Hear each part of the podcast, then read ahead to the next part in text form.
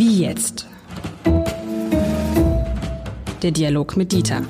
Ein Podcast von Uni Hamburg und Hamburger Abendblatt.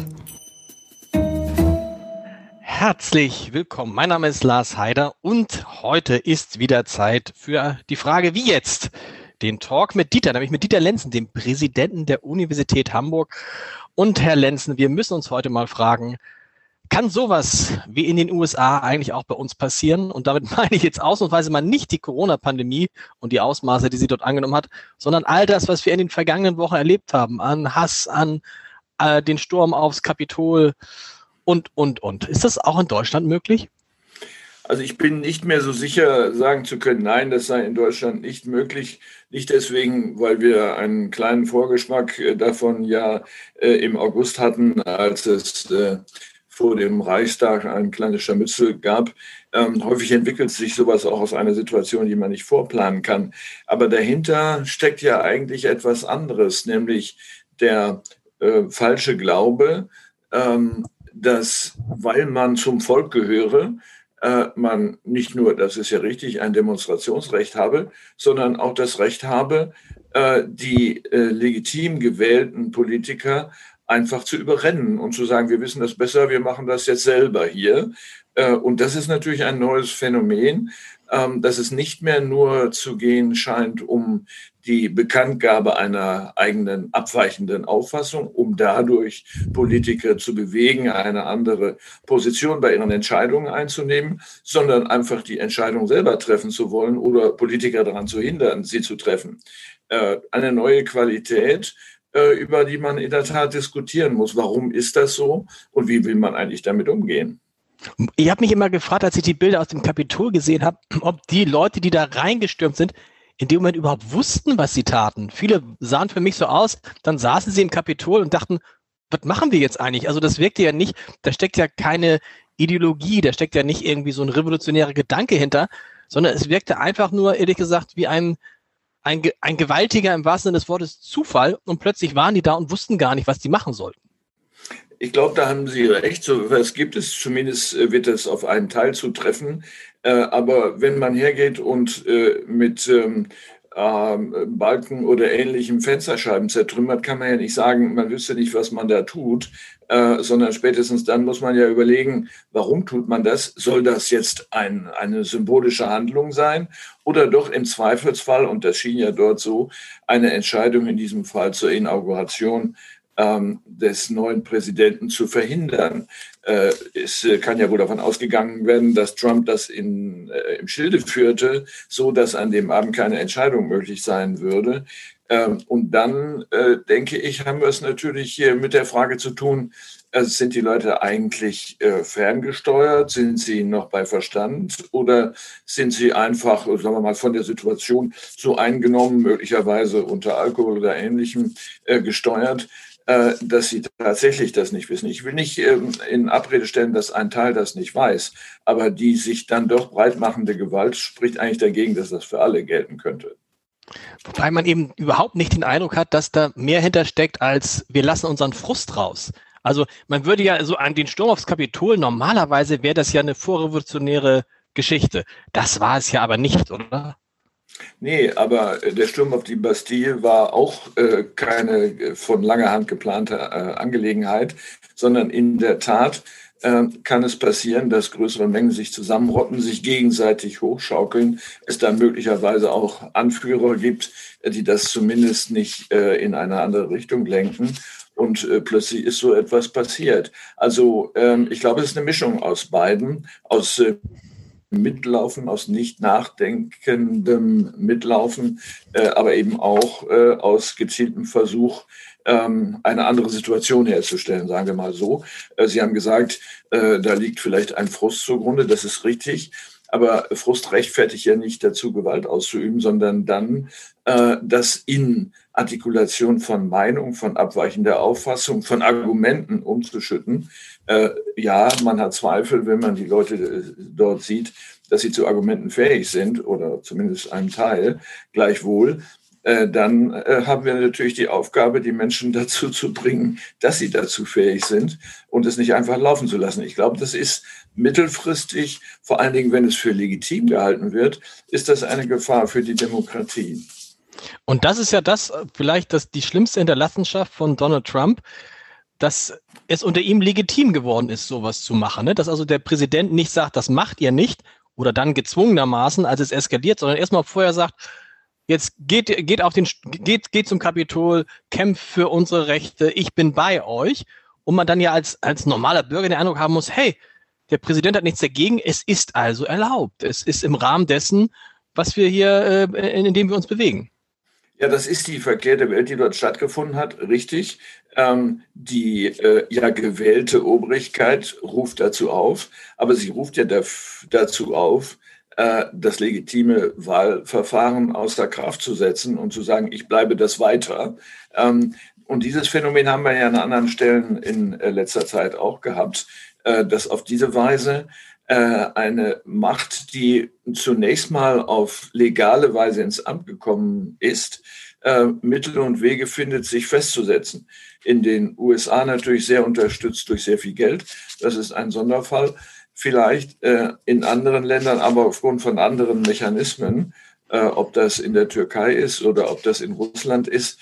Ähm, wir haben manchmal natürlich den Eindruck, dass wir so langsam zu einer Insel äh, von einer, ja, ich weiß gar nicht, Vorzeigedemokratie zusammenschrumpfen ähm, und äh, das selbstverständliche Autokratische am, äh, um uns herum äh, wächst und natürlich auch mächtiger ist, weil es keine Rücksichten nehmen muss in unserer Demokratie sind natürlich Rücksichten und äh, Kompromisse erforderlich. Das muss man nicht machen, wenn man sozusagen durchsteuern kann. Das ist eine neue Qualität. Ist es bei uns dann, dass sich das bei uns nicht so durchsetzt, hat das dann doch wieder was mit der deutschen Geschichte zu tun? Dass wir halt bei, bei all diesen äh, Tendenzen so viel empfänglicher sind als wahrscheinlich alle anderen Länder dieser Welt? Also mit Sicherheit ist das ein Element. Äh, obwohl es sicher nicht bei jedem immer zu präsent ist. Äh, aber wenn man schaut, welches Demokratieverständnis die äh, Alliierten und insbesondere die amerikanischen Alliierten eigentlich nach Deutschland gebracht haben äh, und was daraus geworden ist, so kann man schon sagen, dass die Bundesrepublik das Demokratieverständnis weiterentwickelt hat. Hm. Äh, nicht in der ersten Stunde, aber schon allein das Grundgesetz ist ja eine vorbildliche Konstruktion, wenn man sie äh, mit dem iterativen Prozess vergleicht, der in den USA zu einer immer neuen Revision äh, der Verfassung geführt hat. Äh, also mit anderen Worten, ja, in gewisser Weise vielleicht eine Vorzeigedemokratie, eine wickelte Demokratie mit allen Stärken, sicher auch Schwächen, äh, was die Durchsetzungsmöglichkeiten angeht. Auf der anderen Seite, äh, in dem Maße, in dem man so iteriert und ähm, in alle Richtungen Rücksichten nimmt, ist man natürlich einigermaßen sicher, dass die Entscheidungen auch Bestand haben.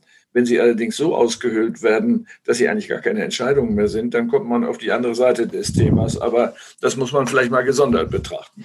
Das finde ich einen interessanten Punkt, weil ich ja glaube, eine der Schwächen, werden Sie mir vielleicht gleich widersprechen, eine der Schwächen der amerikanischen äh, Demokratie ist die Rolle des Präsidenten weil er natürlich so, also wenn wir jetzt, wenn wir, wenn wir, sehen, als die, äh, als die äh, Ernennung von ähm, Joe Biden war, dass obwohl Donald Trump nicht dabei war, dass er dann den Atomkoffer noch mitgenommen hat auf seinem Flug nach Florida. So. Und man sich vorstellt, ja, wenn der jetzt irgendwie einen schlechten Moment hätte, hätte er dann noch, hätte er theoretisch, wahrscheinlich praktisch nicht, eine Atomrakete zünden können. Da frage ich mich, ob nicht tatsächlich auch die Verfassung der, der, der USA nicht mehr dem standhält, was wir heute erleben, was heute möglich ist. Dass die Verfassung beruht ja auf ganz anderen Annahmen als, als all den Tatsachen, denen wir uns heute gegenüber sehen. Ist der Präsident in den USA zu mächtig?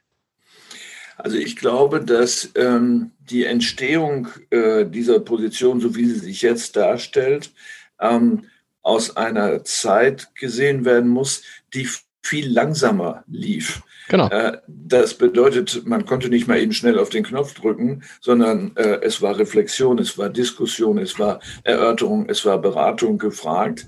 Äh, und dann kam man vielleicht auch zu einer sehr weitreichenden Entscheidung. Man kann das ja noch beobachten bei dem zögerlichen Eintritt der USA in den Zweiten Weltkrieg. Das ist ja nicht auf Knopfdruck passiert, sondern in der Tat in einem längeren Prozess und erst äh, durch den Überfall der Japaner auf Hawaii ist dann sozusagen es möglich geworden, das auch tatsächlich zu machen. Ähm, also mit anderen Worten, ähm, es ist in der Tat das eine, das Tempo. Das zweite ist sicher die Informationsverbreitung. Mhm. Äh, wenn Sie äh, zu Zeiten der Entstehung der amerikanischen Verfassung denken, äh, wie Informationen verbreitet wurden, ja noch durch Boten, ähm, dann haben Sie natürlich ein erhebliches Unter Unsicherheitselement darin und man kann nicht einfach mal eben schnell aufgrund dessen entscheiden, sondern man muss sich äh, vergewissern, dass das auch breit genug äh, unter, äh, unterlegt ist, was man äh, da vielleicht äh, zu tun vorhat. Äh, dann kommt hinzu, dass äh, das Charakteristikum äh, der Anglo angloamerikanischen Jurisprudenz ja gekennzeichnet ist durch etwas, was man sagen könnte als Lernen aus Entscheidungen. Und dann werden die Gesetze wieder geändert, beziehungsweise ähm, Richtersprüche und äh, ähnliche Entscheidungen Bestandteil der nächsten Entscheidung. So, das ist bei uns ja sehr viel prinzipienorientierter ähm, und äh, dadurch auch in gewisser Weise fester durch den Subsumptionsmechanismus. Hier wird dann äh, in den USA danach gesucht, ob das äh, passt zu früheren Entscheidungen, mhm. was man jetzt vorhat. Und dadurch kommt folgender Mechanismus zustande. Ähm, es gibt ein Ereignis, äh, auf das hat man in irgendeinem Prozess reagiert. Und das ist dann das Muster dafür, für die nächsten äh, Ereignisse oder Entscheidungen. Äh, das äh, macht es schwierig, ähm, auch Prinzipien äh, zum, zur Durchsetzung zu bringen, sondern sie sind im Grunde eher vielleicht prinzipienhaft orientierte ähm, Erfahrungsentscheidungen oder Entscheidungserfahrungen. Sie haben es gerade angesprochen. Es war natürlich den, ähm, den, bei, der, bei, der, bei der Formulierung der amerikanischen Fassung konnte sich niemand vorstellen, dass der einzelne Präsident eines Tages über ein Medium innerhalb von Sekunden mehr als 80 Millionen Menschen erreichen kann, so wie das Donald äh, Trump gelungen ist. Deshalb würde ich gerne natürlich, weil wir beide ja Sie aus der Wissenschaft, ich aus, dem, aus den Medien kommen, natürlich gerne über die Rolle der Medien sprechen und vielleicht mal hinten anfangen und sagen, wie fanden Sie es denn, dass am Ende dann äh, Twitter und Facebook Trump den Kanal dicht gemacht haben? Also äh, wir haben ja äh, wahrnehmen müssen, dass die Bundeskanzlerin das kritisiert hat. Genau. Äh, das teile ich nicht. Ähm, also Twitter ist ja nicht vergleichbar äh, mit dem Abendblatt oder mit einem anderen Medium, wo sie ja so etwas äh, wie einen Filter eingebaut haben, der verhindert, dass etwas Schlimmes äh, kommuniziert wird, was man nicht verantworten kann. Aber diesen Filter gibt es ja nicht. Im Grunde müsste es bei Twitter eine Redaktion geben, mhm. Äh, die sagt, also das publizieren wir jetzt mal nicht. das geht ja nicht so. Ich weiß, dass die Debatte sehr äh, angestrengt geführt wird und dass das auch als Freiheitsmoment wahrgenommen wird, dass jeder seine Meinung sagen kann oder twittern kann, was er will. Aber wenn es in die Nähe äh, einer großen Gefahr für große Teile der Welt, in diesem Fall ja sogar, oder zumindest eines Landes gerät, äh, ich glaube, da muss dann auch im Grunde etwas eintreten, was man äh, in der äh, deutschen äh, Verfassung als den Widerstandsfall äh, mhm. bezeichnet hat irgendwo muss es möglich sein, das Schlimmste zu verhindern. Es ist äh, vielleicht zu überlegen, inwieweit man äh, künftig bei diesen äh, sozialen Medien tatsächlich eine, ich sage jetzt mal, in Anführungsstrichen Redaktion hat, also eine Aufsicht, die möglicherweise auch schnell reagieren kann. Aber das ist natürlich leichter gesagt als getan. Wenn sich die Situation anschauen, äh, wer soll denn dann mal schnell darüber beraten, äh, ob das äh, möglicherweise aus dem Verkehr gezogen werden muss? Vor allen Dingen, es ist ja schon drin. Äh, genau. Und Sie, Sie können es ja gar nicht mehr verhindern, dass Menschen einem solchen äh, irrsinnigen Aufruf dann folgen. Aber da sieht man dann auch, wie groß die Macht von Twitter zum Beispiel ist. Denn was wäre gewesen, wenn sie es nicht rausgenommen hätten? Sie hätten, du kannst dann als, da sitzt dann einer, ein, ein, zwei Menschen bei Twitter, die entscheiden, lassen wir das laufen oder lassen wir es nicht laufen. Und das kann ja dann tatsächlich im wahrsten Sinne des Wortes kriegsentscheidend sein. Ja, also äh, nehmen wir mal an und wir vergleichen beide Verläufe. Dieser Verlauf scheint ja nun insgesamt dann einigermaßen glimpflich äh, geblieben zu sein. Wer weiß, was noch passiert, aber gehen wir mal davon aus, dass das erstmal sozusagen der Zwischenstand ist. Aber die, die andere Variante ist ja im Effekt viel schlimmer, äh, wenn auf der Basis etwas passiert wäre, was weitergeht als dieses äh, Scharmützel im Kapitol. Ähm, da, äh, das ist ja nicht auszudenken, zumal Sie müssen das ja auch sehen, es so einen Aufschaukelungseffekt gibt. Ähm, natürlich ist äh, doch jemand wie Trump nicht unempfindlich gegenüber der Massenzustimmung seinen Äußerungen gegenüber, die ihn selbst wieder auf dieser, äh, auf dieser Strickleiter höher bringen, um den nächsten äh, Tweet abzusondern und zu sagen, jetzt macht ihr aber mal dies, jetzt macht ihr das. Ähm, und äh, das ist das eigentlich Gefährliche. Solches sich hochschaukeln ähm, gibt es natürlich auch woanders. Äh, man ist geradezu versucht zu sagen, äh, wir haben das, glaube ich, auch schon mal angesprochen, eigentlich bräuchten wir sowas wie ein Assessment Center äh, für äh, Politiker, bevor sie sich in die Wahl begeben dürfen. Wie verhindern wir eigentlich, ähm, dass wir es mit, sagen wir mal, psychisch anfälligen oder auffälligen Personen zu tun haben, die plötzlich in politische Ämter geraten. Wenn wir die Stelle eines Abteilungsleiters bei uns besetzen oder in irgendeinem Unternehmen, dann werden diese Leute eine Zeit lang, wie wir das nennen, auf den Grill gelegt und geguckt, womit müssen wir rechnen, wenn wir sie einstellen. Ähm, haben sie eine vernünftige Umgehensweise mit Geld? Können sie Mitarbeiter führen? Wann, wann äh, fallen sie aus der Rolle? Wann werden sie nervös? Und so weiter. Äh, das ist ja hier alles nicht gegeben, sondern die direkte Zustimmung aus der Masse ist natürlich nicht ohne Gefährlichkeit. Aber, ist, aber heißt da nicht Demokratie auch, im Zweifel, können die auch einen Psychopathen wählen? Also wenn, ja, wenn ein Psychopath eine Mehrheit kriegt, ist es halt die Mehrheit. Da kann ja dann nicht ja, eine Minderheit von Experten sagen, naja, aber es ist ein Psychopath in der deutschen Geschichte Richtig. haben wir das ja erlebt. So, natürlich gibt es äh, unterschiedliche Auffassungen äh, darüber, ob äh, diese Personen, und man muss sie dann im Einzelnen durchgehen, einfach nur abgrundtief unmoralisch waren oder amoralisch oder tatsächlich ähm, Psychopathen.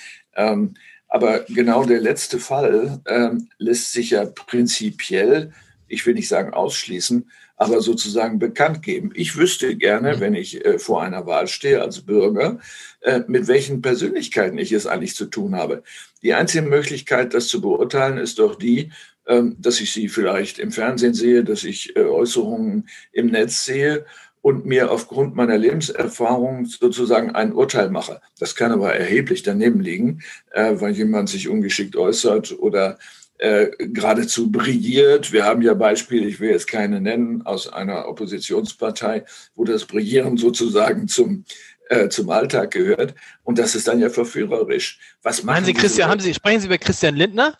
Ich äh, spreche über Personen, die äh, Sie manchmal nennen. Ja, also mit anderen Worten, äh, was ist denn dann, wenn diese Personen Verantwortung übernehmen? Können Sie das genauso gut wie gegen etwas sein? Denn gegen etwas zu sein, kann auch eine zweite psychische Natur sein. Ja. Und wenn man konstruktiv werden soll, fällt einem nichts ein. Wir haben das in verschiedenen Parteien erlebt. Äh, und äh, das möchte ich gerne wissen vorher. Ähm, wie bewertet eigentlich ein Persönlichkeitspsychologe, um das mal zu sagen, ähm, die, ähm, die Persönlichkeit äh, eines Bewerbers, so wie wir das im Berufsleben eben auch machen? Das ist jetzt einfach mal sozusagen in den Raum gestellt, aber diese Information fehlt uns. Es ist ja nicht alles Parteiprogramm, was zu Entscheidungen führt, sondern natürlich auch der äh, emotional-affektive Sektor. Aber da müssen wir uns jetzt in Deutschland dieses Jahr, glaube ich, zum Glück keine Sorgen machen, denn sowohl bei Olaf Scholz, den kennen Sie und ich sehr gut, als auch bei Armin Laschet sollte er jetzt Kanzlerkandidat werden oder Markus Söder sollte er Kanzlerkandidat werden oder Robert Habeck und Annalena Baerbock da muss man sich per se keine Gedanken machen. Oder würden Sie da auch irgendwie doch mal eine psychologische Begutachtung einfordern? Also wenn man sowas machen wollte, muss man es ja grundsätzlich machen. Ja. Ähm, äh, das ist jetzt äh, natürlich äh, halb ernst gemeint, aber äh, trotzdem, wenn ich die fünf von Ihnen benannten Personen betrachte, die ich nur teilweise genauer kenne, äh, komme ich sicher zu dem Urteil, dass ich von sehr verschiedenen Persönlichkeiten ausgehe. Und ich würde ja dann vielleicht wissen wollen, welcher Persönlichkeitstypus ist am ehesten in der Lage, das Programm, was er artikuliert oder sie artikuliert oder die dazugehörige Partei artikuliert, so umzusetzen, dass es auch meinen Wünschen entspricht, der ich als Wähler ja die Wahl zwischen Parteien, aber auch zwischen Personen habe, die dahinter stehen. Lieber Herr Lenzen, vielen Dank. Wir hören uns heute in zwei Wochen wieder. Bis dahin. Das machen wir glatt. Bis dahin.